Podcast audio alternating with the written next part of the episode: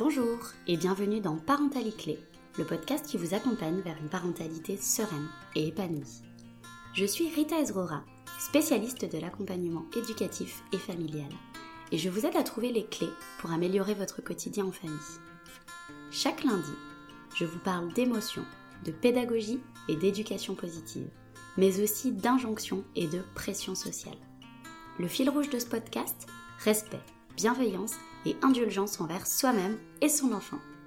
Pour ne louper aucun épisode, je vous invite à vous abonner au podcast Parentalité sur votre plateforme préférée. J'espère que cet épisode vous plaira et je vous souhaite une très bonne écoute. La semaine dernière, dans le 21e épisode de Parentalité, je vous parlais de ma nouvelle casquette de sophrologue qui est venue s'ajouter à mon métier d'éducatrice de jeunes enfants en libéral. Aujourd'hui, je reçois Stéphanie Delalande, qui est éducatrice de jeunes enfants et également sophrologue dans la région parisienne à Rambouillet, et qui vient nous parler de la diversification alimentaire menée par l'enfant, dont on entend beaucoup parler en ce moment sous le terme de DME. Salut Stéphanie Salut Rita Stéphanie, s'il te plaît, est-ce que tu peux commencer cet épisode par nous présenter un petit peu bah, ce que tu fais aujourd'hui, euh, nous parler un petit peu de toi, éventuellement de ton parcours si tu en as envie, euh, et, de ton activité libérale aujourd'hui en tant qu'éducatrice et sophrologue oui, tout à fait. Alors, euh, donc, je suis éducatrice de jeunes enfants depuis quelques années. j'ai exercé aussi bien en protection de l'enfance qu'en direction de crèche. Euh, par la suite, j'ai souhaité en fait associer ma pratique euh, d'éducatrice euh, avec la sophrologie. Donc maintenant, au sein de mon cabinet en libéral, je reçois les familles et les enfants pour du soutien à la parentalité en fonction des problèmes rencontrés au sein des familles, mais aussi avec l'aide de la sophrologie comme outil pour gérer les dysfonctionnements familiaux ou en tout cas les interrogations sur le développement de l'enfant mais aussi je reçois les enfants directement qui ont parfois des problèmes liés soit à leur famille, soit au système scolaire. Donc, en fait, je suis aussi spécialisée pour les enfants dits atypiques, c'est-à-dire euh, au potentiel, euh, trouble 10, TDAH. Du coup, Stéphanie, aujourd'hui, tu accompagnes évidemment en tant qu'éducatrice essentiellement des enfants et des familles, mais en tant que sophrologue, est-ce que tu accompagnes aussi d'autres publics? Est-ce que tu accompagnes tous les adultes ou est-ce que tu es essentiellement spécialisée dans l'accompagnement des familles? Oui, alors en fait, au sein du cabinet, moi, je peux très bien recevoir finalement tous les publics, à savoir en tout cas les femmes, les hommes, euh, peu importe leur objectif euh, de travail, que ce soit en accompagnement thérapeutique ou même pour une séance de détente. Euh, mais il s'avère que comme je suis un peu plus spécialisée, en tout cas pour, pour l'accompagnement des femmes, c'est vrai que le public est un peu plus féminin, faut bien, faut bien l'avouer. surtout effectivement pour les femmes enceintes. mais il s'avère que effectivement, hein, je peux vraiment recevoir tous les publics qui, qui, le souhaitent. En tout cas, c'est vrai que l'accompagnement des, des, familles et des enfants, c'était vraiment le cœur de mon métier. Et c'est ce que, ce que j'ai voulu vraiment transmettre euh, en, créant le, cabinet en libéral. Et, finalement, c'est, vraiment ce qui peut plaire aux familles. Donc, euh, c'est vrai que c'est, une joie aussi hein, de voir que, le travail qu'on a choisi euh, de base en étant éducateur, travailleur social, on peut aussi le, faire en libéral en associant d'autres outils, d'autres techniques avec la sophrologie. C'est tout ce que je recherchais et vraiment, c'est, formidable de voir que, les familles peuvent cas, s'accaparer aussi cet accompagnement pour en faire vraiment quelque chose qui corresponde à leur famille, à leur quotidien et euh, effectivement que ce soit un accompagnement qui leur ressemble. Super, bah écoute, merci Stéphanie. En tout cas, moi je vous transmettrai le lien de son site web et du compte Instagram également et du, compte Facebook euh, de Stéphanie pour que vous puissiez aller voir euh, un petit peu bah, ce qu'elle propose, avoir un petit peu plus d'informations et puis éventuellement lui poser des questions si voilà vous avez envie d'approfondir ou si vous avez besoin de plus de renseignements. Alors, passons maintenant au vif du sujet de cet épisode, en tout cas, donc la DME. Stéphanie, est-ce que tu peux nous expliquer concrètement qu'est-ce que c'est la DME oui, alors la DME, comme tu le disais tout à l'heure, c'est la diversification euh, menée par l'enfant. L'idée de la DME, en fait, c'est d'introduire des aliments euh, solides par l'enfant lui-même, faire en fait abstraction de, l'idée que l'enfant ne mangerait que des purées euh, jusqu'à l'âge de 1 an. C'est vrai que c'est davantage ce qu'on faisait il y a quelques années, et puis la DME est venue en cours de route. Et c'est vrai que ça a pu aussi donner l'envie aux parents d'accompagner l'enfant autrement. Mais parfois, ça a aussi créé ben, des peurs, des contraintes. Et finalement, on a aussi fait au début, on a eu des idées, en tout cas pour accompagner la DME, qui n'étaient pas forcément les meilleures. C'est-à-dire qu'il y avait une croyance, il y avait vraiment des, croyances limitantes sur la DME. Et aujourd'hui, c'est vrai qu'on a bien avancé sur ce parcours. Bah, justement, on va peut-être pouvoir en parler ensemble. mais c'est vrai que la DME, aujourd'hui, ça correspond quand même à pas mal de, de situations familiales. Je pense qu'il y a beaucoup de familles aujourd'hui qui le pratiquent. OK. Du coup, si ça te convient, je te propose que tu nous parles un petit peu des avantages de la DME pour l'enfant. Et puis après, effectivement, moi, je suis super intéressée pour que tu puisses nous en dire un peu plus sur ces notions de croyances limitantes autour de cette diversification alimentaire menée par l'enfant. Pour l'enfant, l'intérêt, c'est qu'il soit acteur en fait de son alimentation. L'idée, c'est vraiment que ce soit une découverte sensorimotrice euh, à travers tous les, tous les sens, donc à savoir le goût, le toucher, la vue. Euh, mais c'est vrai qu'il est acteur euh, du coup de, son repas, il est acteur en fait de, de ce qu'il peut manger et à son rythme. C'est ça aussi surtout la différence, c'est-à-dire qu'avant quand on mettait effectivement directement le repas de l'enfant avec sa purée, c'est le parent, en tout cas l'adulte qui accompagnait, qui proposait les cuillères et hop l'enfant ouvrait la bouche. Là, il est vraiment assis, il est vraiment acteur lui-même de ce qu'il veut euh, mettre dans sa bouche et est-ce qu'il veut pas avant patouiller, triturer un petit peu ce qui se passe. C'est vraiment toute cette découverte en fait sensorimotrice qui est hyper intéressante. Et puis, euh, ça permet vraiment une gestion de la satiété par lui-même. C'est vrai que c'est pas l'adulte euh, qui effectivement va mettre une certaine quantité de grammage en disant que l'enfant doit manger ça. Là, c'est vraiment en fait l'enfant qui décide finalement par lui-même s'il a encore faim ou pas. Et puis, le gros avantage, en tout cas pour une famille, c'est vraiment que finalement l'ensemble de la famille peut manger la même chose en même temps. C'est vrai que sur l'ensemble du repas, bien sûr, on va faire attention à ne choisir que des aliments simples qui soient effectivement sans une garniture qui serait en tout cas davantage pour la famille. Mais l'intérêt, c'est vraiment de, de, choisir en fait une alimentation qui peut correspondre à tout le monde. Donc c'est vrai que ça peut être un gain de temps pour ça. Peut-être pas pour l'accompagnement DME en lui-même qui demande du coup plus de temps, mais en tout cas, ça permet à l'ensemble de la famille de pouvoir, euh, en tout cas, euh, être euh, dans un moment convivial et partager ensemble tout un repas.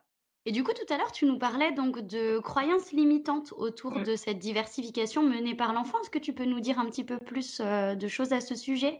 Oui, c'est vrai que je parlais de croyances limitantes parce que même moi, hein, je dois bien l'avouer, en tant que professionnelle, à ce moment-là, quand la DME a été mise un peu plus en avant, euh, moi, j'étais en direction de crèche et c'est vrai qu'à l'époque, on avait vraiment cette, info aussi de se dire euh, soit on fait en fait l'accompagnement euh, alimentaire par les purées, soit on fait la DME. C'est vrai qu'on était vraiment aussi dans ce cas de figure où on se disait c'est soit l'un, soit l'autre.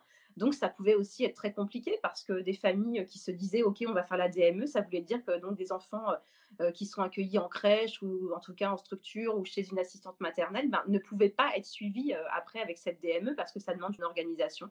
Euh, donc c'était vraiment des croyances parce que aujourd'hui, euh, voilà, on est vraiment capable de dire que effectivement, euh, c'est vraiment pas le but de la DME. la DME, on la commence à partir de six mois, mais avant, ça veut donc dire qu'on peut introduire classiquement, j'ai envie de dire, les repas à partir de quatre mois. donc les repas à partir de quatre mois, ça sera forcément des. Mais purées ou morceaux, ben, effectivement, même plus âgés et même nous adultes, on mange bien les deux. Donc les enfants sont capables de manger les deux. Et oui, effectivement, c'est vrai que parfois on a tendance, euh, en tout cas dans la petite enfance et sur beaucoup de sujets qui sont associés à ça, à séquencer et à vraiment séparer toutes choses et à faire comme s'il y avait que une seule bonne pratique qui pouvait mmh. euh, ne pas être du tout associée aux anciennes pratiques euh, qu'on bah, mmh. qu'on avait avant, alors que finalement non, ça n'a pas de sens. On peut, on peut, ben voilà, comme tu dis, continuer à ben, faire la DME à la maison et puis amener son enfant en collectivité qui proposerait pas, par exemple, la DME. Oui, parce que c'était vraiment, en tout cas à l'époque, au tout début de la DME, c'était vraiment une idée préconçue à l'époque, mais on pensait vraiment que c'était soit l'un, soit l'autre. Donc ça veut dire que les enfants qui ont commencé il y a quelques années par la DME, c'est des enfants qui finalement ont gardé la DME et à un moment donné, les parents disaient Bah oui, mais moi, mon enfant ne veut plus de purée, euh, on n'a jamais voulu la purée, je fais comment? Et c'est vrai qu'arriver à l'âge scolaire, bah, ça peut être un peu compliqué parce que lorsqu'on intègre l'école, bah, il va y avoir euh, les deux cas, il va y avoir très bien des purées que des aliments solides. Euh, et ça pouvait aussi freiner, euh, en tout cas, certains enfants. Et je dis bien certains enfants parce que c'est pareil, hein, après, euh, tout ce qui pourrait être trouble de l'oralité, ça ne concerne pas tous les enfants. Donc, on peut très bien avoir des familles qui vont nous dire, oui, mais chez moi, ça n'a pas marché comme ça. Oui, chez vous, mais peut-être que chez d'autres, au contraire, ça a créé des troubles.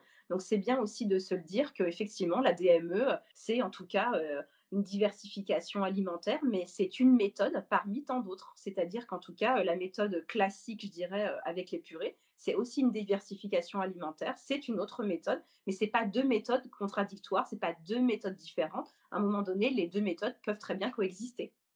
Super, bah écoute, merci beaucoup pour, euh, pour ces informations. Effectivement, dans ce que moi j'ai envie de transmettre dans ces épisodes et dans ma pratique professionnelle et du coup dans notre pratique professionnelle, puisque comme je disais déjà dans les épisodes précédents, euh, j'essaye vraiment de m'entourer de professionnels, euh, pas forcément qui travaillent de la même manière que moi, mais en tout cas qui partagent les mêmes valeurs que moi. Et l'adaptabilité, le fait voilà, de pas être figé sur une méthode et de s'adapter à l'enfant et de s'adapter à la famille, c'est quelque chose d'essentiel et c'est vraiment quelque chose, bah moi que j'essaye de véhiculer dans ma pratique. Et du coup, je trouve ça génial que tu nous le rappelles encore aujourd'hui, que même avec cette notion de diversification alimentaire, il n'y a pas qu'une seule façon de faire quoi.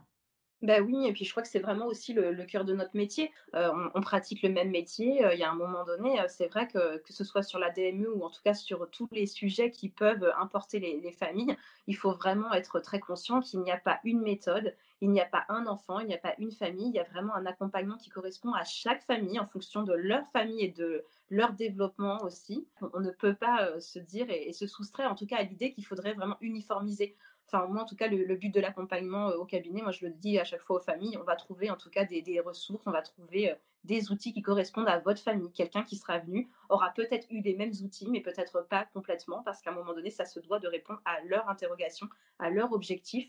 Et effectivement, l'accompagnement, il va être différent, en tout cas, euh, de quelqu'un d'autre. Et c'est bien normal, parce que leurs soucis, ben, ce n'est pas forcément les mêmes que les autres, avec leurs problèmes, leur passé, leurs histoires. C'est vrai qu'un enfant n'est pas forcément le même qu'un autre, et même au sein d'une fratrie. Donc, pas de jugement, on accueille. Et puis, euh, c'est vraiment cette, euh, cette oreille attentive aussi de notre expérience de terrain. C'est surtout ça aussi. Hein. C'est vraiment notre expérience de terrain qui, qui nous amène aussi à, à cette ouverture, euh, je pense, de l'accompagnement des familles. Merci Stéphanie, je n'aurais absolument pas mieux dit. Tu as résumé absolument tout ce que je pense Et oui, on a dit au sujet de la DME. C'est génial, magnifique. Merci beaucoup.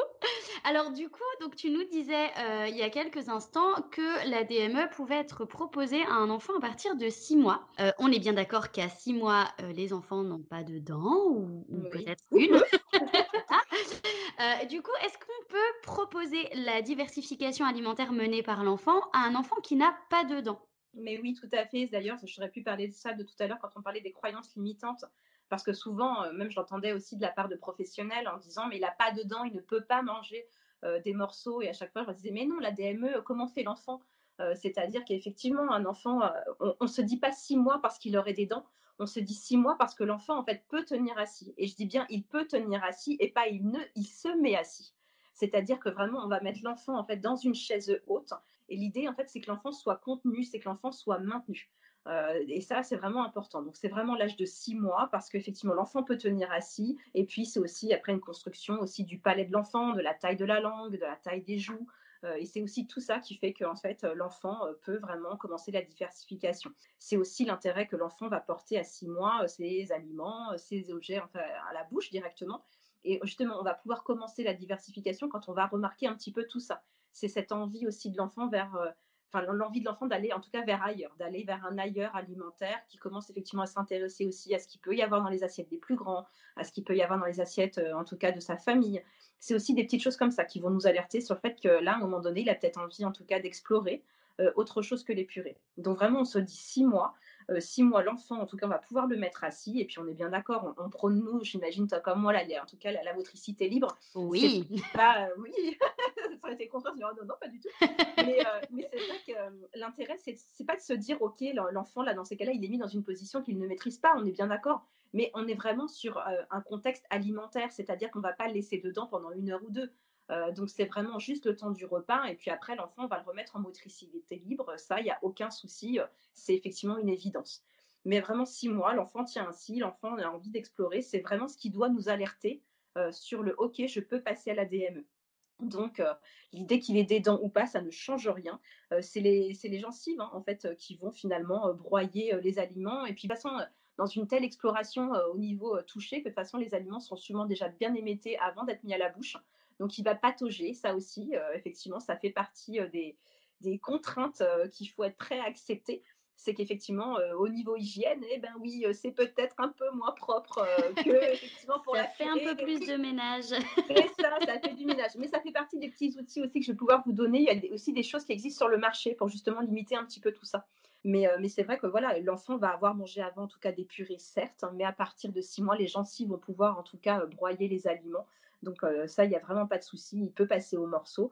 Et puis, il y a quand même cette idée qu'il peut justement alterner purée et DME en même temps. Hein. Il n'y a pas d'obligation de conserver, comme je disais tout à l'heure, l'une ou l'autre pratique. Les deux ensemble peuvent très très bien être en alternance, il n'y a aucun problème. Du coup, encore une fois, ce qu'on va préconiser en tout cas aux parents, c'est bah, d'observer où, euh, où, en sont les enfants, où en est l'enfant, euh, dans son envie, dans son individualité, dans, sa curiosité, et puis dans son développement aussi. Euh, effectivement, comme tu disais tout à l'heure, même si nous, on prône la motricité libre, et je pense que je ferai un épisode à ce sujet sûrement prochainement, le fait de, de, mettre un enfant dans une position assise alors qu'il ne sait pas se mettre assis, même si ça vient entre guillemets en contradiction avec la motricité libre. Encore une fois, moi, je vous invite à mettre de la nuance dans vos convictions, dans vos pratiques au quotidien, parce que euh, bah voilà, c'est aussi ça, s'adapter à l'enfant, c'est aussi ça, s'adapter au quotidien, et c'est aussi ça, s'adapter à l'envie, à la curiosité de l'enfant. Et c'est vrai que la DME peut répondre à ce besoin de découverte, à ce besoin d'exploration.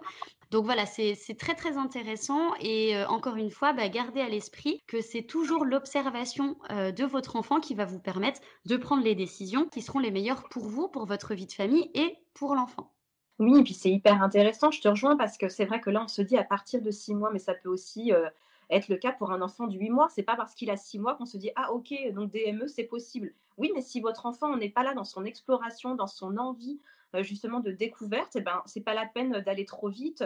Euh, proposons-lui plutôt à 7 ou 8 mois et peut-être que là il sera un peu plus intéressé aussi.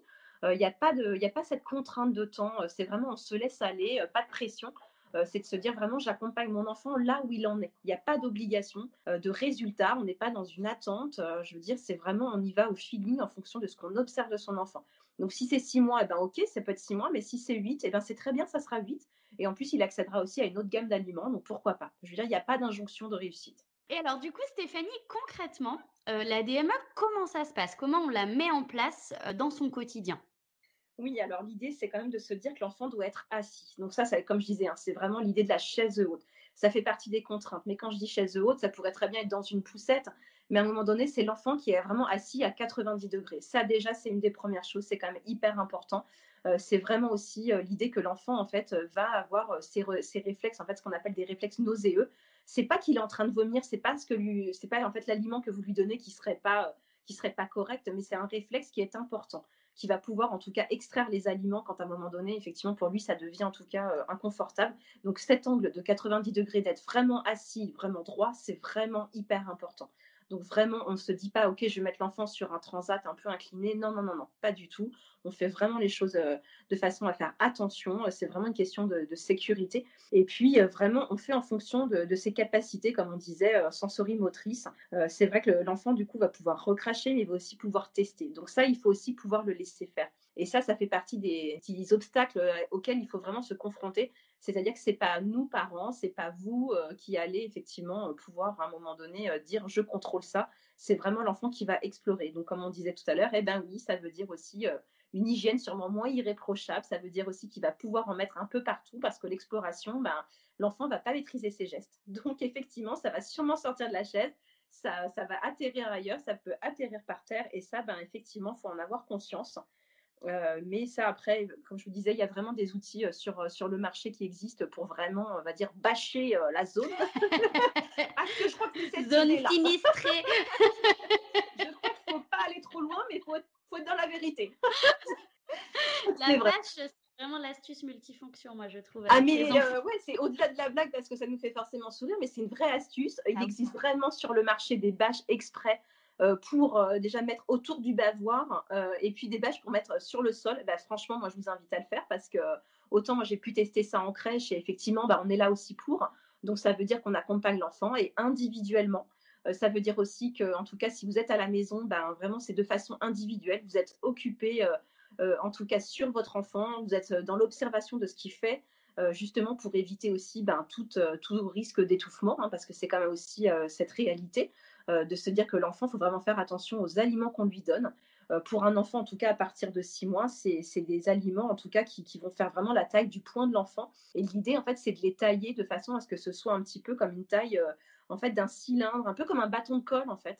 C'est vraiment, cette, cette, vraiment cette idée-là que ça doit être pris dans la préhension parce que vraiment à l'intérieur de la paume de la main, parce qu'un enfant de 6 mois, cette idée de la pince, du coup l'index et le pouce, bah, il va pas l'avoir. Donc en fait, lui l'enfant, bah, il va prendre grossièrement avec ses mains, il va vraiment mettre à la bouche. Donc c'est vraiment cette taille-là. L'idée c'est vraiment, dites-vous, la paume de mon enfant et pas la vôtre. Hein. La taille de votre enfant est vraiment taille type bâton de colle, c'est vraiment le top. Et puis à partir de 8 mois, comme je disais tout à l'heure, voilà, on peut très bien le faire à partir de 8 mois. Euh, en tout cas, euh, l'enfant il va pouvoir accéder à des, aliments, en tout cas, qui peuvent être plus petits, euh, qui peuvent être aussi plus durs. C'est vrai que j'en ai peut-être pas parlé, mais à partir de 6 mois, il faut vraiment que ce soit des aliments qu'on va estimer vraiment cuits, certes, mais vraiment mous. C'est-à-dire qu'il faut vraiment que l'enfant les mette en bouche et que tout de suite ce soit moelleux, que tout de suite ça fonde. Après, c'est vraiment des mots des ergothérapeutes dont c'est vraiment la, spécificité, c'est cette notion de croustifondant. C'est vraiment des, aliments qui peuvent certes être croustillants, mais vraiment sur cette notion de fondance. Il faut vraiment qu'on soit sur du fondant, euh, type euh, banane par exemple. Quand on va le mettre en bouche, euh, le tout petit, il peut vraiment tout de suite le mettre en bouche, ça va s'émietter. Type un brocoli, voilà, des aliments comme une carotte très cuite, une pomme de terre, tout de suite, hop, en bouche. Ça veut dire que ça doit être vraiment fondant. On ne doit pas aller jusqu'à une cuisson optimum qu'on pourrait manger nous qui serait encore en demi-mesure, j'ai envie de dire pas complètement cuite, mais effectivement quelque chose qui soit vraiment très très fondant. Et puis, euh, comme je disais, à partir de 8 mois, vraiment, en tout cas, des aliments plus durs, plus petits, euh, c'est aussi possible. Mais encore une fois, comme on le disait à chaque fois d'ailleurs, hein, mais vraiment, on observe son enfant dans ses capacités. Si son enfant n'est pas là, ben, c'est pas grave, peut-être qu'un mois après, il le sera. Et du coup, est-ce que tu as des conseils à nous partager pour que la DME se passe au mieux à la maison? Oui, alors bah, comme je disais, de toute façon, moi je trouve que l'astuce, hein, c'est vraiment de suivre le besoin et le développement de son enfant. Ça, c'est vraiment primordial n'allez pas plus vite que la musique parce que c'est vrai que pour lui, ça n'aurait pas de sens et forcément après, vous allez vous mettre en échec alors que vous aviez vraiment envie de l'accompagner dans cette diversité. Non, vraiment, l'idée, c'est pas se mettre en échec et, c'est vraiment d'y aller euh, petit à petit. Euh, et puis, euh, c'est aussi pour les parents, ben, mine de rien, de, gérer leur propre stress par rapport justement à ce qui peut se passer au niveau alimentaire. C'est-à-dire qu'effectivement, il va y avoir de la salissure, il va y avoir des réflexes nauséeux. Et ça, on sait que ça peut vraiment nous faire peur parce que vraiment, moi, je l'ai vécu euh, pas forcément euh, autour des parents, mais vraiment autour des professionnels aussi, qui avaient peur que l'enfant s'étouffe. Et c'était normal, hein, ça faisait aussi partie de nous, euh, de notre rôle aussi. Mais à un moment donné, c'est vrai que si on est trop focalisé sur ce stress, ben, à un moment donné, c'est aussi l'enfant qui va aussi s'emparer de ce stress. Il va sentir qu'il y a un vrai blocage sur l'alimentation. Donc, on ne sait pas, mais ça peut vraiment induire aussi après des troubles. Donc, vraiment, on y va avec, j'ai envie de dire, encouragement, mais effectivement, on travaille aussi un petit peu sur, sur son stress. Et puis, euh, moi, au niveau des astuces, en fait, moi, j'aime bien conseiller aussi certaines cuillères. Et là, on va se dire, bah, c'est bizarre, elle nous parle de cuillères alors qu'on est euh, finalement euh, sur l'enfant qui gère justement sa nourriture. Mais c'est parce que, justement, c'est dans l'idée de se dire qu'il faut pouvoir mixer les deux méthodes. C'est-à-dire que vraiment, il y aura la purée et puis, tranquillement, vous pouvez faire justement cette passation vers aussi quelque chose d'un peu plus consistant. Et là, euh, pour ça, il y a des super cuillères euh, sur le marché et je pense que tu mettras après les références, mais vraiment, c'est ce qu'on appelle les cuillères num-num. Et ça, j'aime bien parce que c'est vrai que quand en fait on utilise des cuillères standards, bah, souvent elles sont pas toujours adaptées en fait à la taille, euh, en tout cas de la bouche de l'enfant. Et puis c'est surtout que l'enfant, ben, dans ces cas-là, la cuillère, elle va pas correspondre à sa préhension alors qu'en fait, il existe vraiment deux types, euh, j'ai envie de dire, d'outils au niveau des cuillères sur le marché, vraiment des, couverts qui sont hyper adaptés à la forme de la main de l'enfant, et puis euh, des cuillères qui vraiment vont garantir le fait que la nourriture va rester à l'intérieur de la cuillère, parce que l'enfant, euh, lui, va pas apporter la cuillère de la même façon que nous, adultes, à la bouche, et là, au moins, bah, effectivement, même s'il retourne la cuillère, et eh ben, c'est pas grave, l'aliment reste à l'intérieur. Donc ça, vraiment, c'est hyper intéressant pour faire la transition euh, purée, euh, purée, et puis après, chose un peu plus solide. Et puis au fur et à mesure que l'enfant va grandir, bah, pareil, vous adaptez, vous changez de cuillère. Ça, il n'y a pas de souci. Vous pouvez vraiment, en tout cas, accompagner votre enfant au fur et à mesure de ses acquisitions. Super. Eh bien oui, effectivement, du coup, euh, je vous mettrai les références de ces cuillères en description du podcast. Euh, je voudrais juste rebondir sur ce que disait Stéphanie au niveau du stress que la diversification menée par l'enfant peut engendrer chez le parent. Effectivement, quand on se lance dans une démarche de diversification menée par l'enfant, ça demande un travail de questionnement, de déconstruction de certaines croyances et de notre ancien modèle de diversification alimentaire, en tout cas qu'on pensait être le seul et l'unique.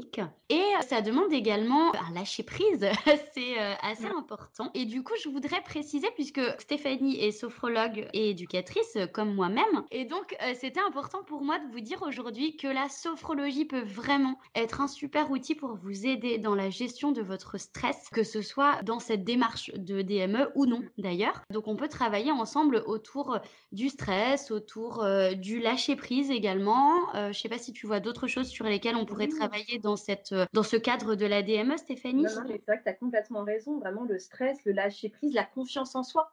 C'est pour ça qu'on a choisi d'ailleurs la sophrologie pour compléter notre pratique d'éducatrice de jeunes enfants parce qu'on trouvait que c'était euh, hyper complémentaire. Et d'ailleurs, avec Stéphanie, on s'est rencontrées toutes les deux après avoir fait ce choix. Et je pense qu'on n'est vraiment pas les seuls euh, aujourd'hui en France à compléter notre pratique de travailleur social, d'éducatrice avec cette casquette de sophrologue.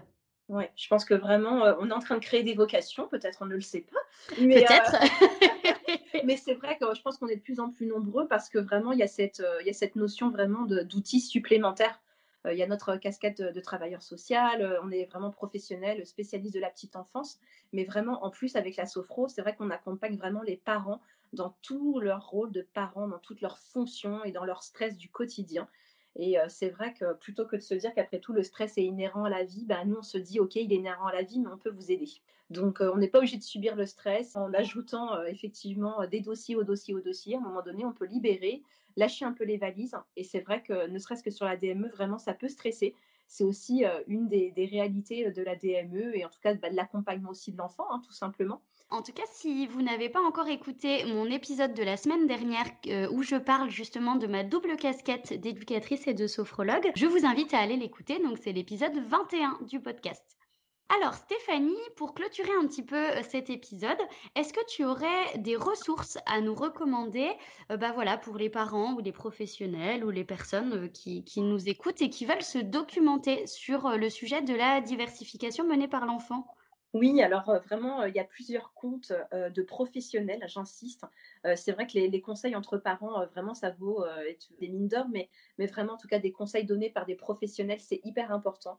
L'idée, c'est vraiment d'accompagner votre enfant vraiment en toute confiance et en toute sécurité. Alors souvent, vous allez voir, hein, soit des orthophonistes, soit des ergothérapeutes, hein, c'est pas pour rien. C'est parce que ce sont vraiment les professionnels ressources pour tout ce qui va être alimentation et troubles de l'oralité. Donc en fait, on peut vraiment les retrouver bah, soit sur Insta, soit sur Facebook. Et soit que je vois que c'est des femmes. Et oui, mettons les femmes en l'honneur. et oui. on est une majorité de femmes dans ces métiers. Ouais, bah oui, c'est ça. Euh, et, en tout cas, elles ont tous des sites internet, donc euh, vraiment, on peut les retrouver facilement. Euh, la première, elle s'appelle Marie, elle est ergothérapeute, c'est Ergomums, notamment, en tout cas, très très active sur la maison des maternelles. Elle fait aussi des conférences pour les pros de la petite enfance. Donc s'il y a des pros qui nous entendent, et ben justement, elles pourront aller suivre aussi des petites formation supplémentaire avec Marie euh, sur euh, justement l'oralité. Euh, en tout cas, je vous répète encore, mais toutes ces ressources, elles seront présentes en description du podcast. Comme ça, vous aurez les liens directs, les bons orthographes, etc. Et vous pourrez aller vous renseigner assez facilement. Après, il y a effectivement une autre maman qui est aussi orthophoniste, c'est la vie d'une maman ortho. Et elle est aussi bien sur Insta, sur Facebook, elle a aussi un compte. Et vraiment, elle est top parce que c'est vrai qu'elle vous met vraiment directement même des, des assiettes types que vous pouvez proposer à vos enfants avec des aliments euh, vraiment proposés qui sont disposés dans l'assiette. Donc là, vraiment, moi, je trouve que c'est un compte ressource, mais vraiment plus, plus. Après, sur le même principe euh, des orthophonistes, euh, il y a Amstouille.